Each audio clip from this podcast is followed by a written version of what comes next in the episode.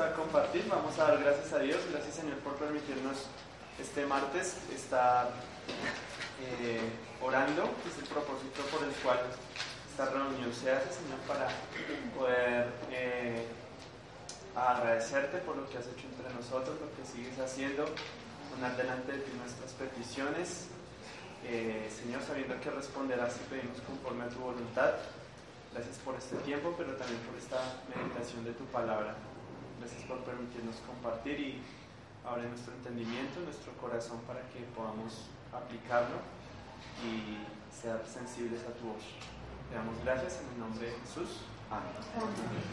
Bueno, hermanos, ¿cómo estamos hoy? ¿Bien? ¿Esta noche? ¿Un sueño? ¿Quién tiene sueño de verdad? ¿Quién está cansado? ¿Nadie? Perfecto. Tengo un hambre. Bueno, vamos a seguir leyendo como estamos viendo Primera de Pedro. Estamos haciéndolo muy despacio.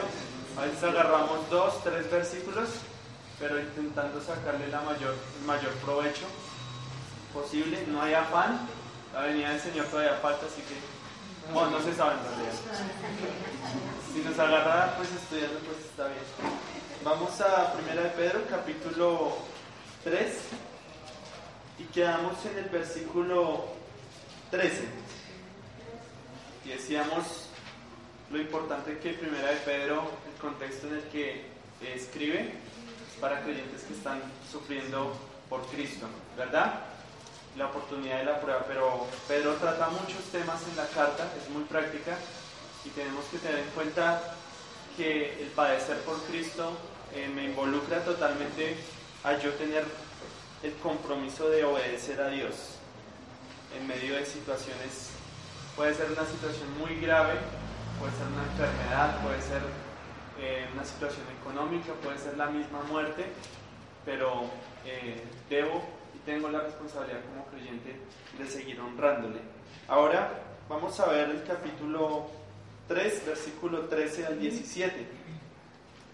Y vamos a encontrar algunos detalles y lo voy a leer primero. Dice, ¿y quién es aquel que os podrá hacer daño si vosotros seguís el bien? Mas también si alguna cosa padecéis por causa de la justicia, bienaventurados sois. Por tanto, no os amedrentéis por temor de ellos, ni os conturbéis, sino santificad a Dios el Señor en vuestros corazones y estad siempre preparados para presentar defensa con mansedumbre y reverencia ante todo el que os demande razón de la esperanza que hay en vosotros. Versículo 16, teniendo buena conciencia para que en lo que murmuren de vosotros como de malhechores, sean avergonzados los que calumnian vuestra buena conducta en Cristo. Porque mejor es que padezcáis haciendo el bien, si la voluntad de Dios así lo quiere, que haciendo el mal. Entonces, algo importante que debemos de ver en el primer versículo dice, ¿y quién es aquel que os podrá hacer daño si vosotros seguís el bien? Y recordamos, sufrimiento de todos estos creyentes no era un sufrimiento de pronto eh, de groserías o nada más, no, era la muerte literalmente la que les esperaba eh, por nombrar a Cristo y por seguir a Cristo. Dice el versículo 14, más también si alguna cosa padecéis por causa de la justicia, ¿qué dice? Bienaventurados sois. ¿Sí? Vamos a ver en el versículo 13 la palabra, hay una condición, dice, ¿qué les va a poder hacer daño a ustedes si vosotros seguís el bien? Eh, no se le podrá hacer daño al creyente en su parte espiritual si sigue, si sigue el bien. ¿En qué sentido? Eh, una persona que es creyente y que va a enfrentar oposición como ellos lo enfrentaron, su espíritu estaba intacto. Porque tenían una esperanza, tenían a dónde ir. Eh, sin embargo, si no seguían el bien y padecían por hacer lo malo, eh, no serían aprobados por Dios y tendrían el gozo y la satisfacción de que cuando se presentaran delante de Dios diría buen siervo fiel, ¿sí? te tengo por digno, ha sido digno para mí y no para el mundo. ¿sí? Entonces, eh, la pregunta que es, Pedro podría decir, podrán lacerar mi cuerpo, podrán hacer cualquier cantidad de cosas, pero mi espíritu, ¿sí? mi alma permanece intacto. Si seguís el bien, si vemos en el versículo 17, dice, porque mejor es que padezcáis haciendo el bien. Entonces yo puedo padecer haciendo el mal por hacer el mal. Yo puedo padecer haciendo el bien. Recompensas si padezco por hacer el bien. Bienaventurado. ¿sí? Versículo 13. Nadie me podrá hacer daño porque yo estoy realmente obedeciendo a Dios y estoy sufriendo por Él y por el bien. Seré bienaventurado. Ahora, la palabra dañar, ¿Y quién es aquel que os podrá hacer daño? Esa palabra tiene varios significados, pero uno que me llamó la atención eh, significa exasperar. ¿sí? Cuando, cuando estamos en una situación difícil, muchas veces nuestra primera reacción es desesperarnos, exasperarnos. Eh, eh, no sé qué hacer, no sé qué va a pasar. Ahorita voy a hablar varias palabras en cuanto a los riesgos que nosotros tenemos en el momento de padecer. Riesgos, ¿por qué? Porque somos seres humanos, porque nos da miedo, porque tenemos emociones, pero también son riesgos por el descuido espiritual que lleguemos a tener antes de una prueba o en medio de ella. ¿sí? Esa palabra exasperar. Y es que la prueba quiere sacar lo mejor de nosotros, pero también puede sacar lo peor de nosotros si no obedecemos o si no actuamos conforme a lo que Dios dice, si no descansamos en sus promesas. Satanás se encarga de que una prueba termine siendo más bien una buena ocasión para pecar. ¿sí? El objeto de Satanás es que te exasperes. ¿Qué meta más definida la de Satanás, no? Tiene un buen plan. Que lograr que sus hijos de Dios, que los hijos de Dios, vivan sin confiar en su propio Padre Celestial. O sea, el objeto de Satanás en medio de una prueba es que dejes de confiar en Dios, que no deposites tu confianza. Es su meta definida. Eh, cuando un padre siente que su hijo no tiene confianza en él, ¿cómo se sentirá? ¿Cómo se siente nuestro Padre Celestial cuando en medio de una prueba decimos, es que la verdad yo no creo que tú puedas tener lo mejor para mí? Quien no confía en alguien, sencillamente no lo ama. Quien no confía en alguien no lo respeta. Quien no confía en alguien no cree en él. Así que cuando estamos en medio de la prueba, puede ser para gloria de Dios y obediencia y para que crezcamos, o puede sencillamente, o tristemente, ser otra, un escalón hacia abajo, que, nuestra fe caiga y, y no sea lo que Dios quería en medio de esa prueba. Ahora, si Satanás logra ese cometido de que no pongamos la confianza en Dios en medio de una prueba y, dejemos que Él entre en nuestro corazón, ahora tendremos la opción de honro al Señor o honro a Satanás. No hay una intermedio realmente. No, puedo confiar en Dios y confiar en el mundo y sus deseos. No puedo eh, estar mirando al Señor y a la vez mirando las metas de este mundo. O miro al Señor, o le honro, o sencillamente le estoy deshonrando. Dice el versículo 13, ya entrando, el 14, perdón. Dice, más también si alguna cosa padecéis por causa de la justicia, dice, dice bienaventurados sois. Podría también decirse, incluso ustedes llegan a padecer por causa de hacer lo bueno, serán felices, bienaventurados. Y esa palabra bienaventurados, todos los hemos escuchado, ¿no? Sencillamente es una palabra para describir a alguien que es extremadamente feliz. No, hay, no, no, hay un término que pueda describir la felicidad de alguien y por eso se dice bienaventurado. No, alcanza a entenderse lo que es alguien bienaventurado, alguien doblemente feliz, totalmente feliz. Dice, si padecemos por causa de la justicia, bienaventurados sois. Dice, por tanto, no os amedrentéis. No os amedrentéis. Me gustaban algunas de las de los es de lo, del instituto. Cuando uno estudia allá, le dan un, digamos un libro, una guía, ¿sí? Y es muy chévere uno guardarla y, y después tenerla.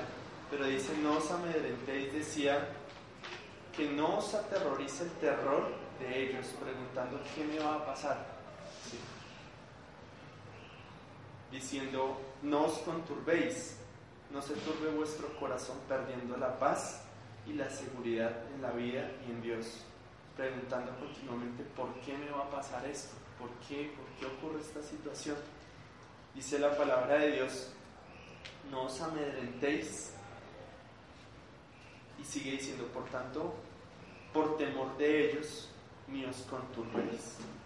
Dice el 15, sino santificad a Dios el Señor en vuestros corazones y estad siempre preparados para presentar defensa con mansedumbre y reverencia ante todo el que os demande razón de la esperanza que hay en vosotros. ¿Sí? Aquí vamos a hablar de la esperanza.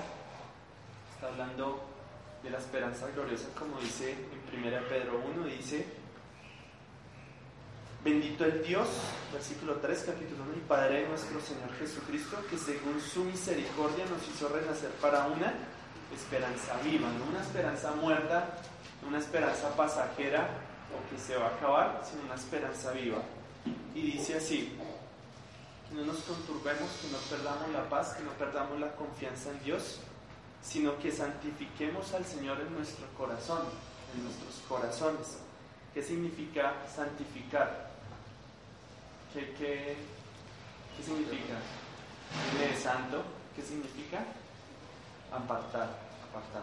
¿sí? En mi corazón yo debo apartar a Dios. En el sentido de yo debo decidir que Dios ocupe todo mi corazón. En medio de la prueba o fuera de la prueba, yo tengo que santificar a Dios en mi corazón. Tengo que apartar mi corazón entero para Él. ¿sí? Pensaba que la cabida de tu corazón le pertenezca a Él y nada logre acomodarse para inquietarte. Cuando estamos en medio de una situación difícil, X situación, una muerte familiar, una enfermedad terrible, que uno de pronto no entiende si yo estaba obedeciendo a Dios, si yo estaba haciendo lo que Dios quería, ¿por qué?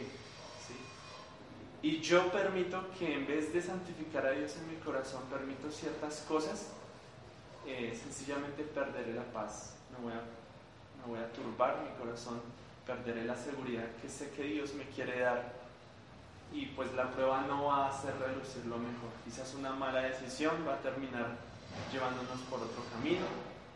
Dice, eh, yo ponía aquí, realmente es, es, un gran pedido de parte de Dios y si es posible, de que santifiquemos a Dios en nuestros corazones, que apartemos nuestro corazón para Él dice el siguiente versículo diciendo, eh, por temor, ah, perdón, que termina ahí, por temor de ellos, no os conturbéis, sino santificar a Dios el Señor en vuestros corazones y estad siempre preparados para presentar defensa con mansedumbre. Con mansedumbre. Recordaba en Lucas 12, hablando de estar turbado y de quitar la paz,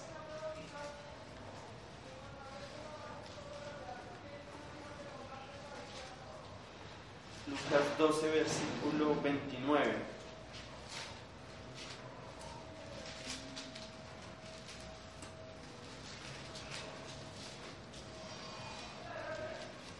Algunos tendrán un título, dice el afán y la ansiedad. Dice así, voy a tomar algunos versículos, el 22 dice, dijo luego a sus discípulos, por tanto os digo, no os afanéis por vuestra vida, ¿qué comeréis? Dice, ni por el cuerpo que vestiréis, la vida es más que la comida y el cuerpo más que el vestido. Lucas 12, 22. Más adelante el 27 dice, considerad los lirios como crecen, no trabajan ni irán. Más os digo que ni aun Salomón con toda su gloria se vistió como uno de ellos. Y si así viste Dios la hierba que hoy es en el campo y mañana es echada al horno, cuanto más a vosotros, hombres de poca fe. Vosotros pues no os preocupéis por lo que habéis de comer ni por lo que habéis de beber, ni estéis en ansiosa inquietud, porque todas estas cosas buscan las gentes del mundo, pero vuestro Padre sabe que tenéis necesidad de estas cosas. Me llama mucho la atención el versículo 29, que dice, termina diciendo estas palabras, ni estéis en ansiosa inquietud. En medio de la prueba, o incluso no fuera de la prueba, a veces está ansioso, a veces está inquieto, esperando de pronto alguna decisión que quiera tomar ya, en el tiempo que uno quiere ya, a la forma que uno quiere. Pero dice que cuidado que estemos en ansiosa inquietud y mirando lo que significa eh, ansioso de lo que pasará. ¿Qué va a pasar? ¿Qué me va a ocurrir a mí? ¿Cuándo será el tiempo? Ansiosa inquietud, cuando un corazón está inquieto, también significa, eh, la palabra puede llegar a significar que está perplejo, que está, está eh, no, puede quedarse, está estático porque no, no sabe qué hacer, no sabe qué le va a esperar. ¿Y cuántas veces nosotros de pronto nos encontramos en una prueba o en la vida, en una situación así, ansiosos por qué va a pasar? ansiosos porque se me está pasando el tiempo y no pude hacer lo que yo quería, ansioso porque pasaron de pronto eh, años y aún no he hecho una carrera, ansioso porque eh, no logré las metas que mis padres querían para mí, o cualquier otra cosa, e inquieto tomando decisiones apresuradas. Pero el Señor, las promesas de Dios para sus creyentes es porque todas estas cosas buscan las gentes del mundo. Realmente, hermanos, lo que nosotros Dios nos ha dado a nosotros es algo mucho más valedero que lo que vemos acá. Si Dios nos permite una carrera, si Dios nos permite un trabajo, si Dios nos permite vestirnos hoy con lo que nos ha provisto, que no venga a ser eso nunca en nuestras vidas la meta a llegar, sino más bien sea un camino por el cual podamos honrarle a Él. Si Dios nos dio un talento, si Dios nos dio una facultad en un área, si Dios nos dio cualquier cosa, que sea el fin, eh, que sea un medio, perdón, que sea un medio por el cual nosotros le honremos y no terminemos de pronto desgastando años y años en algo que realmente es pasajero. Yo creo que no hay valor más grande que el de uno poder servir en, su iglesia local, que es como Dios lo ha hecho, ¿sí? y poder servir a los hermanos no hay valor más grande que, no poder dedicarse eh, a personas, y lo digo con, ah, diciéndome falta mucho, demasiado, eh, pero en el cielo realmente nos daremos cuenta, vale la pena, vale la pena realmente servir al Señor de esa forma. Dice el siguiente versículo, ah bueno, tocaría un, versículo más que puse aquí es Filipenses 4, solamente unos versículos relacionados con Lucas. Filipenses 4 cuando dice versículo 6, por nada estéis afanosos, sino sean conocidas vuestras peticiones delante de Dios en toda oración y ruego, con acción de gracias. Y la paz de Dios que sobrepasa todo entendimiento, guardará vuestros corazones y vuestros pensamientos. guardará nuestro corazón, guardará nuestro pensamiento, nuestro pensamiento de que de pronto llegar a cometer, cavilar en nuestras mentes cómo voy a arreglar la situación, cómo voy a, conseguir plata, cómo voy a conseguir un empleo. Si me tocó de domingo a domingo, ya fue. ¿Sí? Guardará nuestros corazones y vuestros pensamientos. Él guardará, Dios nos guardará nuestros corazones. Dice el versículo que continúa primera de Pedro.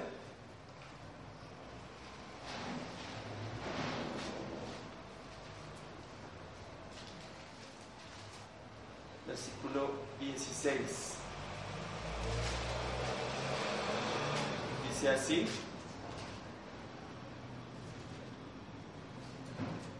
15, perdón. Ha hecho santificado Dios el Señor en vuestros corazones Dice, y estad siempre preparados para presentar defensa con mansedumbre y reverencia ante todo el que os demande razón de la esperanza que hay en vosotros. Este versículo es muy utilizado, por ejemplo, cuando hablamos de apologética y realmente habla de eso, ¿sí? Eh, eh, de presentar defensa de nuestra fe. Pero lo interesante es que el contexto del libro ¿sí? y del capítulo es padecer por Cristo. Y es ahí cuando dice que presentemos defensa eh, de nuestra esperanza. Ahora, la pregunta para nosotros hoy podría ser la siguiente. ¿Qué ocurriría, dado supuesto, si yo no estoy viviendo conforme a esa esperanza? Si yo no estoy viviendo y observando la esperanza y poniendo los ojos en Cristo, ¿cómo presentaría yo defensa de esa esperanza si yo no la vivo? Si yo estoy invirtiendo aquí como creyente X cantidad de dinero, si hacemos balances de nuestras finanzas, ¿cómo serían hoy? ¿Cuánto invierto de pronto en gastos, en lujos? Eh, ¿Cómo están mis prioridades? Si están fijándose en la esperanza que Dios nos ha dado, o realmente están siendo para llenar lo que yo quiero y lo que prefiero. De pronto no es malo, no es malo comprar un plasma de X pulgadas, ¿sí? Pero ¿qué pesaría más? ¿sí? Con ese dinero, ¿cuántas cosas yo podría hacer? Dice que estemos siempre preparados. Esa palabra significa estar presto, estar listo, estar con, con todas las herramientas suficientes para qué? ¿Qué dice? Para presentar defensa con mansedumbre. La mansedumbre es la característica de alguien que es controlado por el Espíritu Santo, que tiene la capacidad de pronto llegar a, hacer algo, pero que está controlado. ¿sí? De pronto tiene un carácter para decir algo de una forma, pero es manso y está controlado por el Espíritu para hacerlo de una forma prudente, de una forma sabia. Y dice esas dos palabras, mansedumbre y reverencia el, presentar defensa de nuestra fe no es una pelea. No es que yo voy a ganar el argumento. No es que yo, yo quiero dármelas acá y decir que yo leí a Schaffer y ta ta ta y le di con todo el tipo para que quedara callado. No se trata de eso, ¿sí? Habla de mansedumbre, de poder controlado y habla de reverencia. Porque no estamos defendiendo mi argumento, no estoy defendiendo lo que yo pienso o creo que hay en la vida, sino yo estoy defendiendo quién. Estoy defendiendo aquella esperanza que está en Cristo, estoy defendiendo su palabra. ¿sí? No lo puedo hacer con una, un carácter de, de pelea, con una actitud para humillar a alguien, para que vean que yo sé mucho. Lo puedo hacer con mansedumbre y con reverencia. Ahora dice ante todo aquel que os demande razón de la esperanza que hay en vosotros. O sea, esa esperanza debe aflorar, debe, debe demostrarse a tal punto que los demás me digan por qué usted es así. Esa esperanza que el mundo no ve, no entiende en Cristo, el Evangelio es locura para, para, para el mundo. Eso, esa esperanza que nos que no se ve, porque realmente la esperanza no se ve. ¿sí? Si vemos en Hebreos, los héroes de la fe no la vieron. Creían y sabían que iba a llegar un Mesías y los saludaban y vivían como extranjeros, pero nadie de los que estuvieron a su lado pudo ver eso cumplido, pero ellos lo creían. ¿sí? De la misma forma nosotros en Tesalonicenses dice, que así como Jesucristo murió resucitó, de la misma forma, Él va a venir. Nos va a llevar. Tenemos esa esperanza gloriosa. Si tenemos la esperanza de que le veremos cara a cara. Ahora, si yo no vivo esa esperanza, si soy un 007, un creyente experto en, camuflarse, y nadie sabe lo que yo vivo, nadie sabe mi fe, ¿quién me va a demandar entonces razón de mi fe si yo no la publico, si yo no la digo? No me refiero a que te pongas siempre camisetas que digan todo el Evangelio Juan 3.16 y, zapatillas que digan otros versículos. No, no se trata de eso. Sino se trata de vivir el Evangelio, de tomar decisiones, muchas veces toca tomarlas, eh, decisiones drásticas y que los otros dicen, este tipo no dice groserías. A mí me han dicho muchas veces, o están hablando así, ya como que se genera cierto respeto. Están hablando, eh, madre, que no sé qué, no sé qué. Ah, ay, verdad que a usted no, no le gusta que le digan así. Sí, eh, por ahí uno puede comenzar de pronto compartiendo su fe. ¿sí? Pero es un llamado de atención para todos. Si no publico mi fe, si no muestro lo que soy en Cristo, ¿quién me va a demandar una razón de mi fe? Y es, es algo matemático. Si no mostramos a Cristo en nuestra fe, si no nuestro testimonio no es ejemplo, eh, la vaina va bien, en el sentido de que no va a haber oposición. ¿Por qué? Porque sigo igual que el mundo. Pero si yo decido realmente eh, mostrar la esperanza que tengo en Cristo y mostrar mi fe, ahí van a salir un montón de, problemas, ¿sí? de padecer por Cristo. Un montón de situaciones con personas, como dice, no os amedrentéis por temor de ellos, perdón, esa palabra. Eh, ese temor de ellos es eh, los que estaban en contra, porque los creyentes en ese momento estaban siendo acusados de cosas que ellos no nunca habían hecho. ¿sí? Dice el versículo 16, eh, teniendo buena conciencia. O sea que hay dos cosas importantes. Ha hablado de la esperanza y realmente la esperanza no es visible apenas a, menos de que uno la muestre, pero también está hablando de una buena conciencia. Pregunta, ¿la buena conciencia la ven los demás? No, son dos cosas que nadie ve. Pero que son supremamente importantes para yo ser ejemplo verdadero de mi fe. la buena conciencia, dice, para que en lo que murmuran de vosotros como de malhechores, sean avergonzados los que calumnian vuestra buena conducta en Cristo. Así que me está diciendo aquí así, me está diciendo, eh, aparta tu corazón, santifica a Dios en tu corazón, para que no haya algo que, te inquiete, te, te dañe. Prepárate y está siempre listo para presentar defensa de la esperanza que tienes en Cristo. ¿sí? Hazlo con mansedumbre, con reverencia, ante cualquiera que te llegue a demandar razón de tu esperanza. ¿sí? Requisito 2, teniendo buena conciencia. Entonces, un corazón que santifica a Dios. Un corazón que, eh, perdón, un corazón que santifica a Dios una buena conciencia. ¿Sí? Esas dos cosas son importantes.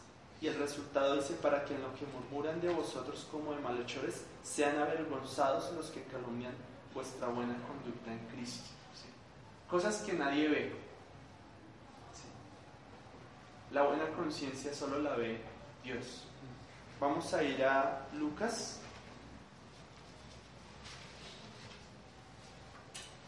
Lucas capítulo, digo,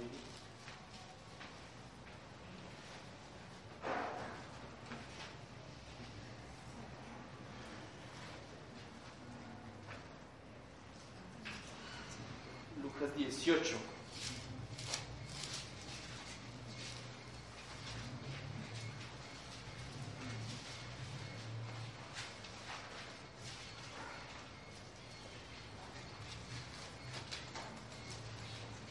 18, versículo 10. Dice, dos hombres subieron al templo a orar. Uno era fariseo y el otro publicano. El fariseo puesto en pie oraba consigo mismo de esta manera. Dios te doy gracias porque no soy como los otros hombres, ladrones, injustos, adúlteros, ni aun como este publicano.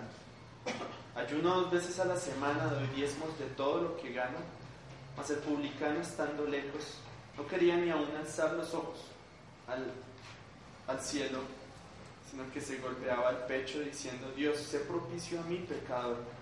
Os digo que este descendió a su casa justificado antes que el otro, porque cualquiera que se enaltece será humillado y el que se humilla será enaltecido.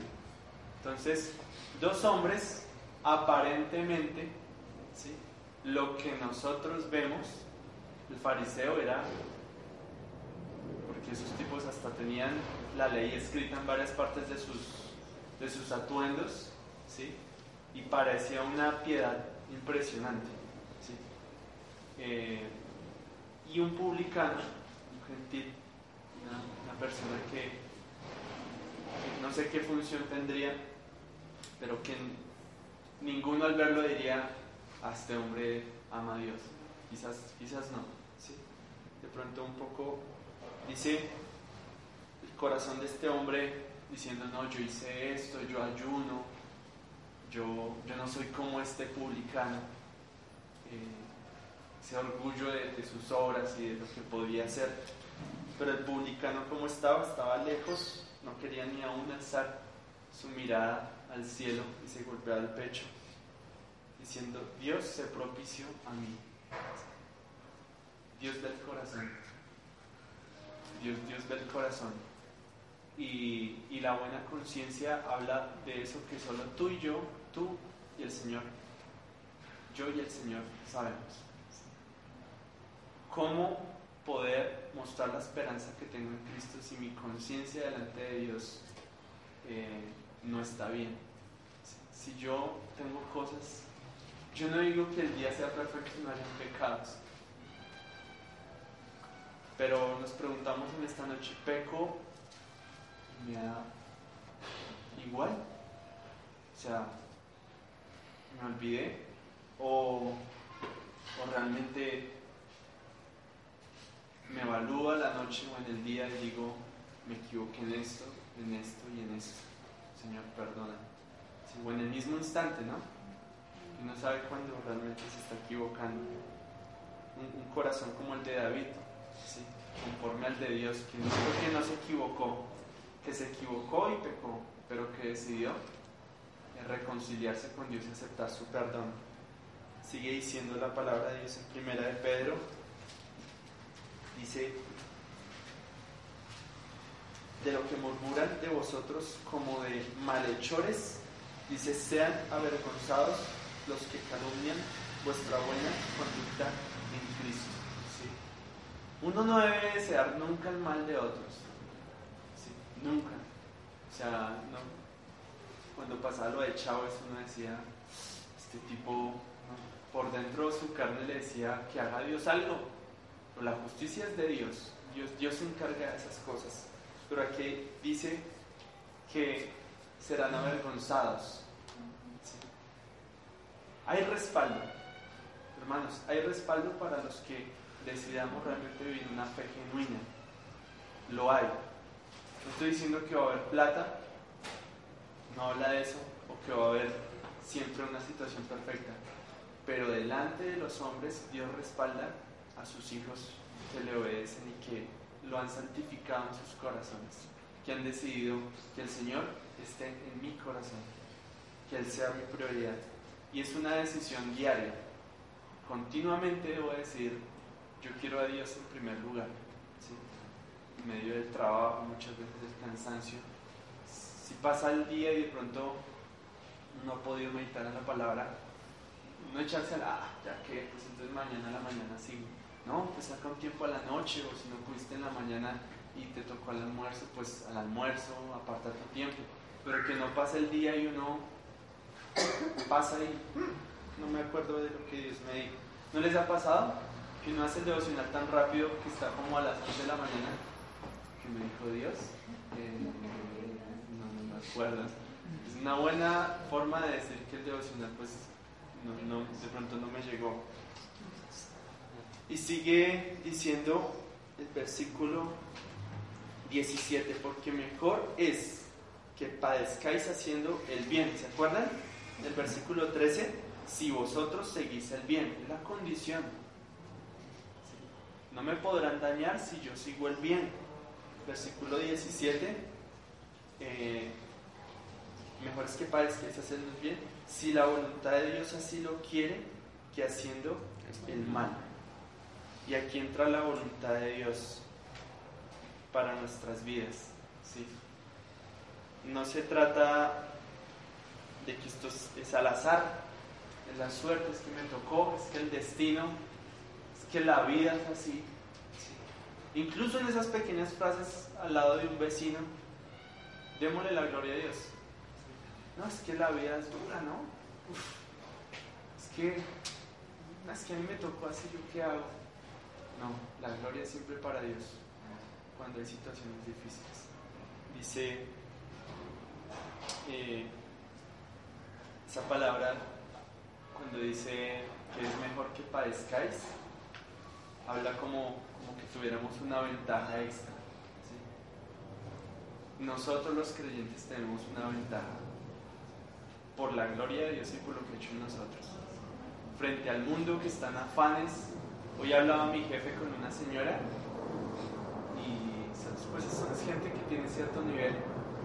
Hija fue a los Estados Unidos, aprendió con un sistema de no sé qué cosa, Y, varias personas he conocido así, pero están separados durante muchos años, no tienen esa, esa esperanza, piensan que la educación es, es eso, ¿no?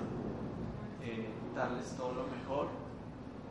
Eh, mi jefe yo le, yo le preguntaba y le dije, una vez, ¿y cómo van a hacer con la nena? Porque tuvieron una nena y decía, les decía, ¿cómo la van a criar o cómo, cómo van a hacer ahorita? ¿Tu esposa se va a retirar? Le pregunté así, a ver qué digo. Dice, no, no, al jardín, al jardín. mi esposa tiene que seguir trabajando.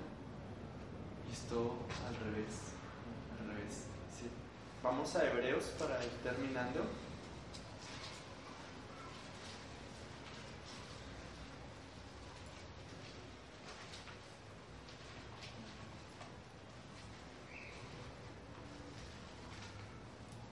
Solamente terminar con el versículo, capítulo 11, versículo 38.